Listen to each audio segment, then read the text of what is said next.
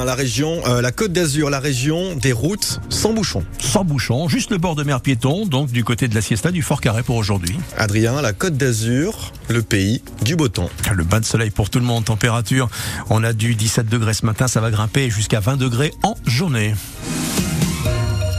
On connaît la date du nouveau départ de la route du Rhum. Mercredi, ce sera mercredi pour le niçois Jean-Pierre Dick et les 137 autres skippers. Joseph Bizarre, organisateur de la course, l'annonce ce matin sur France Bleu. Le départ, ça devait être aujourd'hui, mais la mauvaise météo en Bretagne en a décidé autrement. Ultra riche égale ultra pollueur Inscription sur les banderoles des militants d'Extinction Rebellion hier après-midi devant le terminal 2 de l'aéroport Nice-Côte d'Azur. Une occupation pacifique, aucune perturbation majeure dans l'aéroport. Eux aussi se penchent sur la question du réchauffement climatique. 200 pays participent aujourd'hui à la COP27 en Égypte.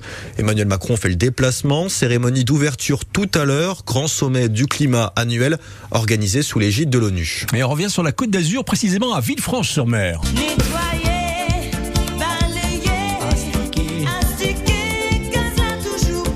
Opération lifting pour la plage de la Darse et les fonds marins, c'est habituel.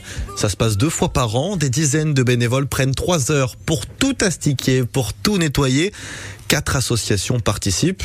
Mais alors, que trouve-t-on sur place? Marc Roca, association Villefranche au cœur. Alors il y a tout, des bâches, des moteurs, des morceaux de tuyaux, des pneus, des batteries, tout ce que on a pu récupérer venait de bateaux qui étaient en mouillage sauvage et qui s'étaient fracassés dans les rochers. D'ailleurs, si vous voyez au bout de la plage des Marinières à Villefranche, il y a encore un deux-mâts, un voilier qui s'est échoué. Pourquoi? Parce que les voiliers ne sont pas immatriculés, que les gens, quand ils veulent se débarrasser d'un bateau, ben, ils le mettent comme ça en mouillage sauvage. Quand il y a une tempête, le bateau s'en va et se fracasse dans les rochers. Donc tout ce que le bateau contient, plus les morceaux de coque plastique, se désintègre et on trouve de tout. Et bon courage aux bénévoles, ils s'activent jusqu'à midi. Ah ben, espoir pour devenir champion du monde. Fabio Quartararo va tout tenter cet après-midi en Espagne pour le dernier Grand Prix euh, moto de la saison.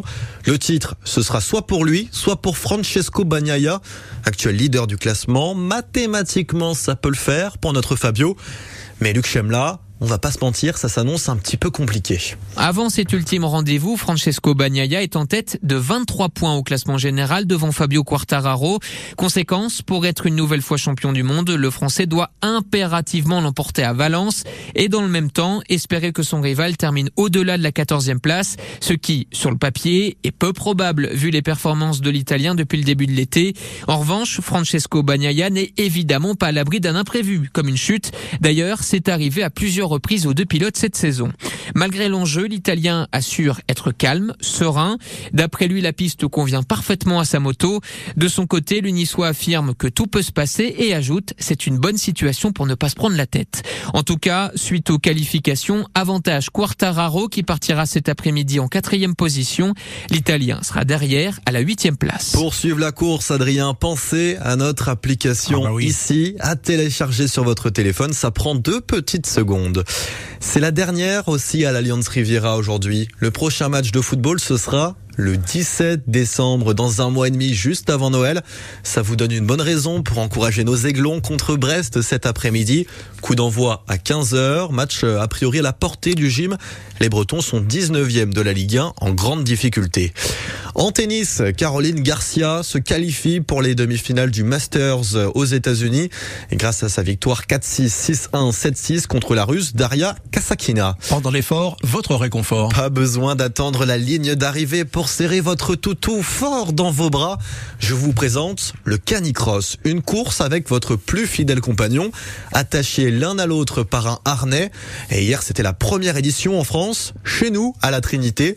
Et devinez qui était sur la ligne de départ notre reporter Paul Tillier. Oui, alors il y a de tout, des chiens taillés pour le sprint. Vous partez en courant avec votre lévrier Et puis, il y a pêche, à peine plus grosse qu'un jambon beurre. Nous, c'est sur le long terme. Donc, on fait des randonnées 10, 15, 20 km avec nous. Ah, ça, c'est infatigable. Parce que c'est pas très sur pattes, salut toi Je peux la caresser Ça, si vous la lâchez, ça part. hein. Comme on n'a pas trop envie de courir aujourd'hui, on va la tenir en laisse. Allez, les chiens et les maîtres sont prêts, dossard sur le dos, top départ. Allez À l'initiative de ce canicross, Audrey, elle a eu l'idée pendant le Covid. Aujourd'hui, c'est l'occasion de leur faire découvrir euh, un petit coin de marche à 5 minutes de chez eux. Soit en courant, soit en marchant. Mais oui, l'idée, c'est le chien amène au sport, oui. Et voilà le gagnant, Bruno, un peu fatigué avec son berger malinois. Je vous sens crevé, Bruno. Alors, c'est rien de le dire, plus que mon chien, ça c'est sûr.